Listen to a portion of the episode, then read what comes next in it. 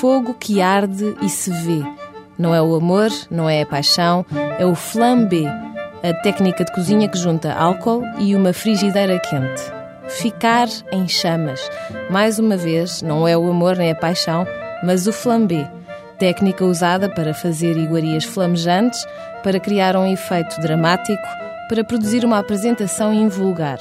E os flambés, eles mesmos, vão estar em destaque na Brasserie Flo, em Lisboa, até este domingo 8 de março.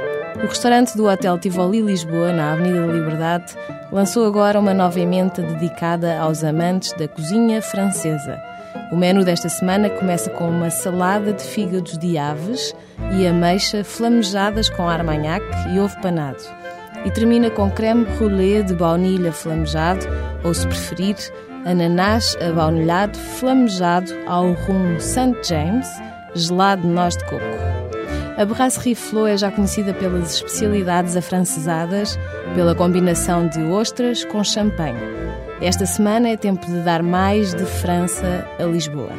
Por isso, no menu cujo preço médio sem bebidas ronda os 25 euros, os pratos principais são tão inusitados quanto o rim de vitela flamejado ao madeira com um salteado de legumes.